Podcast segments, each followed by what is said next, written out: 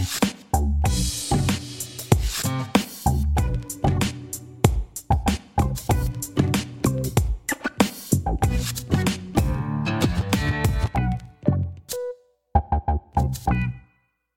podcasts Ludomag.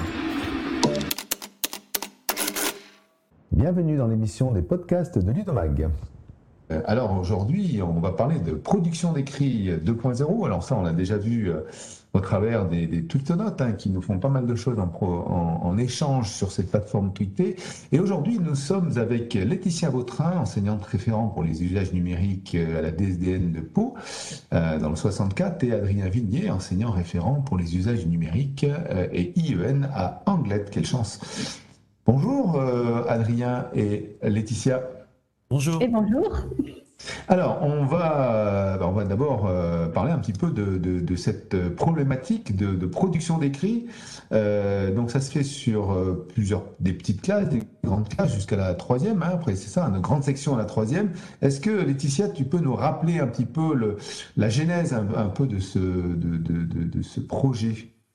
Alors, euh, à la base, ce projet, c'est donc un- plusieurs projets de production d'écrits qui, euh, qui ont été, qui sont nés sur Twitter, donc sur le réseau social Twitter. Et euh, à travers ces projets de production d'écrits, euh, il y a eu comment on une reconnaissance institutionnelle du projet lors du prix de l'innovation en 2019, où en fait un collectif d'enseignants euh, donc euh, euh, s'est appuyé à, euh, euh, c'est, enfin voilà, il y a un chercheur qui a suivi et tout ça pour montrer donc l'implication des élèves dans les apprentissages, euh, la motivation à écrire pour de vrai euh, lors de, de production d'écrits, avec notamment euh, euh, les dispositifs Tulipo, euh, Tweet en rime et Défi Inférence. Voilà. Donc nous, notre, euh, nous, ce qu'on a essayé de faire, c'est euh, tous ces projets-là, c'est d'essayer de les, de les mettre, euh, enfin voilà, de les intégrer dans des, dans des réseaux un peu plus euh, protégés RGPD. Donc ça, Adrien il va vous parler de la RGPD. Ah ben c'est bien, elle fait mon boulot, elle passe la parole. Ouais. euh, Donc le RGPD, c'est le registre général de protection des données. En fait, il y a une série de règles qui régissent la protection intellectuelle des productions des élèves. Et donc, euh, en principe, on n'est pas censé les diffuser euh, hors du cadre euh, autorisé. Donc, euh, quand on utilise des applications comme euh, comme Twitter ou euh, tout ce qui peut être euh, du bouquet Google, bon, c'est vrai qu'il y a beaucoup d'usages qui se sont développés ces derniers temps autour de ça, et c'est très important d'éduquer les les enfants aux réseaux sociaux, mais dans la mesure où ce sont des productions scolaires, euh, elles doivent normalement rester hébergées euh, dans des zones qui respectent euh, la réglementation européenne. Donc du coup, on a transporté, reporté ces projets sur euh, le NT Aliénor notamment, l'espace numérique de travail utilisé dans l'Aquitaine, et on propose aussi euh, d'autres solutions euh, comme un système de cloud académique ou autre pour pouvoir permettre des partages entre classes, mais dans le respect de la protection des données des élèves. Voilà. En fait, en, gros, on va, quand même un petit peu, on va éviter de désinguer quand même l'initiative tweetée. Hein. C'est-à-dire qu'en gros, il faut, il faut rappeler quand même que les enseignants qui utilisent Twitter le font sur des comptes sécurisés, protégés, etc., etc. Mais nonobstant, euh, les données ne sont pas protégées. euh, du moins hébergées en Europe. hein. Il y a une loi sur la, sécurité euh, euh, numérique et notamment RGPD qui précise que bah, dans les services publics type éducation nationale, les données doivent a priori être hébergées, euh, même au CNED, euh, en France. Euh, donc, donc d'où, effectivement cette, cette transposition sur des serveurs académiques. Hein, c'est académique, Ouais. le NT Après, oui. Je voulais juste préciser, c'est Mhm. que le dispositif tweeté, donc le, lequel je participe, a eu la, la labellisation éducation nationale. Mhm. Donc ils ont un peu plus de droits. Enfin voilà, c'est quand même c'est bien structuré pour être fait sur le réseau social Twitter. Mais tous ces petits projets qui ont été faits, qui sont nés par les collectifs d'enseignants, donc euh, comme j'ai dit, euh, Tulipo, donc la production euh, euh, d'écrits avec une contrainte tactique forte, ou Tweet en rime, c'est production de poésie, ou Défi inférence, c'est écriture euh, donc de devinettes.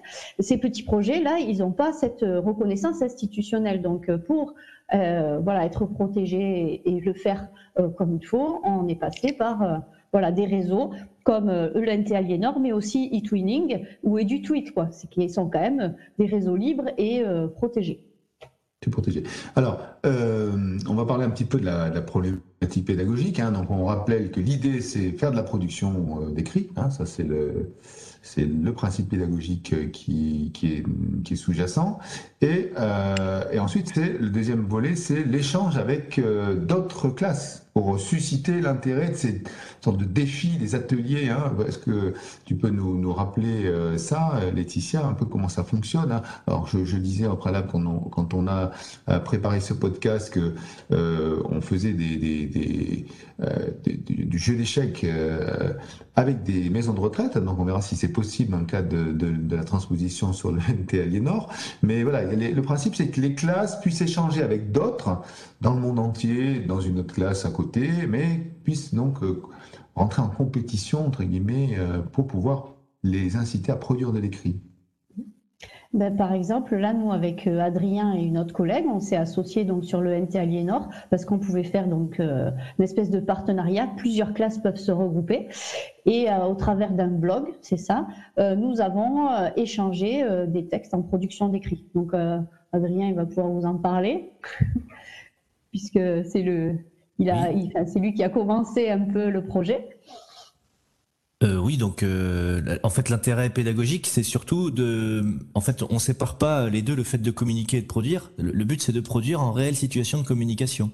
Donc les enfants sont beaucoup plus motivés et beaucoup plus créatifs aussi quand ils savent que leur texte va être lu, qu'il y a vraiment une finalité. Donc euh, et cette finalité, cet échange, il peut se faire que au moyen du numérique puisque, euh, alors bien sûr, on pourrait encore communiquer par courrier, mais il y a quand même euh, l'intérêt de l'instantanéité, des réponses, euh, parce qu'il y a eu des échanges plusieurs fois. Donc, dans un premier temps, on a envoyé ces textes, donc on a écrit des petites devinettes sous forme d'inférences. donc, des inférences, c'est des textes où il faut travailler en fait l'implicite, lire un peu entre les lignes pour voir l'objet, le lieu ou le personnage qui est désigné. Et donc, euh, ça appelait une réponse de la classe partenaire qui devait euh, proposer une réponse. Et il y avait aussi à nouveau un retour pour dire, ben oui, ta réponse proposée c'est la bonne, ou alors non, elle n'est pas complète. Et tout ça, euh, on l'a fait au travers de ce blog Aliénor. Alors ça apporte aux élèves, mais ça apporte aussi aux enseignants parce que ben, on, se regroupe aussi comme ça et on peut travailler ensemble. On peut, ben, on a créé des, grilles communes. c'est ça qui est important, c'est que ça apporte pour l'élève, ça les isole pas, mais ça isole pas non plus les enseignants, euh, parce que c'est un peu le problème euh, qui se pose euh, des écoles. Par exemple, nous, on est deux écoles assez éloignées. Moi, je suis dans la campagne, et à trouver des, des voilà des enseignants qui ont envie d'échanger, de faire ces projets-là, c'est pas si facile. Donc voilà, mais là c'est alors, vous avez, vous, avez, euh, vous avez, animé un atelier sur le sujet hein, à IDOS et, je rappelle que le, le, thème, hein, le thème c'est numérique responsable. Donc, vous, avec votre euh, expérience, du moins votre proposition de transposition de, ces défis euh, d'écriture sur un ENT Aliénor, vous avez réussi à, démontrer quoi, Adrien? Alors, on a voulu montrer aux collègues que c'était pas difficile à mettre en place d'abord, parce que l'aspect technique, souvent, ça rebute. Donc, euh, le fait qu'on ait montré quatre plateformes possibles, et, on a aussi bien sûr parlé du mail, parce qu'il faut aussi euh, euh, s'adresser à tout le monde. voilà, tous les collègues ont été plutôt emballés et ont trouvé d'une part les situations d'écriture proposées attrayantes, mais aussi les moyens de communication faciles à mettre en place. Et pendant l'atelier, on a d'ailleurs euh, proposé aux gens de se mettre un petit peu en situation et on les a fait écrire. Euh, donc ils ont pu à la fois euh, tester un de ces écrits courts avec une contrainte qui était donnée et puis en même temps tester le fait d'envoyer les documents pour qu'on puisse faire un retour en groupe ensemble et donc on a reçu les productions des collègues. Laetitia, qui est habituée à tweeter, est-ce que les élèves voit une différence quelque part que Eh bien, pas du tout. Ils sont autant motivés euh, que sur les réseaux. Comme ils échangent, parce que là, on a fait pareil. On s'est, euh, ben, euh, la classe d'Adrien nous a envoyé une vidéo de sa classe. Avec la classe de Karine, on s'est carrément vu en visioconférence. ça n'a pas forcément changé. Ils ont toujours cette, comme il y a cette ce partage et, ils n'ont pas peur non plus de, produire un écrit, ils vont pas être jugés dans la classe ni par l'autre classe. Euh, je trouve que c'est oui, c'est ils sont contents, bienveillants, motivés et à chaque fois ils me disent mais quand c'est que est-ce qu'ils ont répondu ou pas? Enfin c'est à peu près la même chose. Après les miens ils sont petits donc euh, j'ai des CP et en fait c'est pas parce que mhm. j'avais des CP qu'on n'a pas pu travailler avec une classe d'Adrien qui était en CM2. Et justement, c'était très intéressant de, de faire, de, changer de niveau comme ça. Oui, et j'allais rajouter que même euh, on a pu parler de la question de, de, cercle, de visibilité sur Internet, puisque ça c'était quelque chose qui inquiétait mes élèves plus grands aussi, euh, c'est-à-dire qu'ils étaient d'accord pour partager, mais pas avec n'importe qui non plus. Donc mhm. ça c'est des débats qui se sont déclenchés dans la classe, qui étaient très très intéressants. Euh, voilà sur la notion de qu'est-ce que je publie sur Internet, qu'est-ce qui est public, qu'est-ce qui est privé, quelles traces je laisse, et euh, voilà.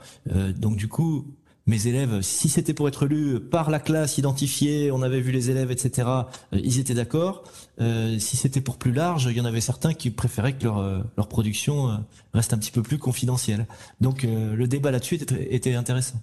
Ça fait sens, même en CP, quand on parle justement de, de, de, protection de ce qu'on a écrit, de où ça va. Euh, est-ce que est-ce qu'à cet âge-là, ils ont, bon, Adrien semble le dire, hein, Laetitia, mais est-ce qu'ils se posent des questions justement sur dire ouais mais ça, euh, en fait, euh, c'est pas qu'un petit oiseau qui m'envoie mon message, mais qui peut me lire? Est-ce qu'il y a des euh, voilà, il y a des, je veux qu'il y ait que certaines personnes qui lisent, comme dit Adrien. Est-ce que il y a une prise de conscience ou est-ce que c'est euh, justement le rôle de l'enseignant de bien expliquer voilà, le, numérique raisonné hein, euh, ou responsable quelque part, une sorte de MI hein, euh, dans les petites sections. C'est Est-ce que c'est déjà ben, c'est quelque, chose, qui, se construit parce que bon, moi, ma classe, elle est aussi sur Twitter et elle est aussi sur le NT, c'est-à-dire que j'ai lié les deux. Et donc, on a fait une charte d'utilisation euh, sur Twitter et euh, les enfants apprennent voilà, qu'on ne peut pas dire de gros mots, qu'on ne peut pas écrire n'importe quoi, qu'il ne faut pas faire de fautes d'orthographe. C'est des choses qui sont transposables euh, dans le blog et que aussi on peut euh, enfin voilà, on peut pas euh, mettre. C'est un apprentissage. Je dis, mais on peut pas mettre une photo de quelqu'un sans son avis. Ça commence à. Je pense que c'est quelque chose qui mûrit et c'est important de les éduquer dès le plus jeune âge à Internet responsable. Je pense que c'est quand même indispensable dans notre société actuelle. Alors ça se construit petit à petit. Et ce qui est intéressant, c'est moi je les ai en CP et en CE1 et on voit une évolution quand même. Ils ont, ils comprennent bien plus de choses quoi sur cette protection des données, sur euh, le fait qu'on ne peut pas euh, prendre en photo quelqu'un et, l'envoyer ou une production. Euh, voilà. Donc tout petit, grâce à cet échange interclasse, on arrive à, mesurer un peu les propos pour éviter ensuite, plus tard, quand on va être adolescent, de faire du harcèlement, par exemple, ce qui est quand même, dans, dans, les collèges, c'est un peu plus sportif, on va dire. Et puis je rajouterai euh, tous ces projets qui sont faits hein, sur Twitter ou sur le NT, euh, ça développe euh, ben, les, usages du numérique et puis aussi le cadre de référence des compétences numériques, c'est-à-dire ce, cette espèce de, de, savoir et de compétences que l'élève doit acquérir dès le plus jeune âge jusqu'à jusqu'à la troisième, je crois, le CRCN, même plus. L'utilisation du clavier. Euh, Mais on le, fait, en, on le fait en faisant de la production d'écrit. On ne fait pas comme euh, le disait Adrien dans l'atelier. On ne va pas écrire pour juste taper dans le clavier. on utilise les outils. Euh, Au travers d'un échange épistolaire. voilà. C'était les podcasts Ludomag.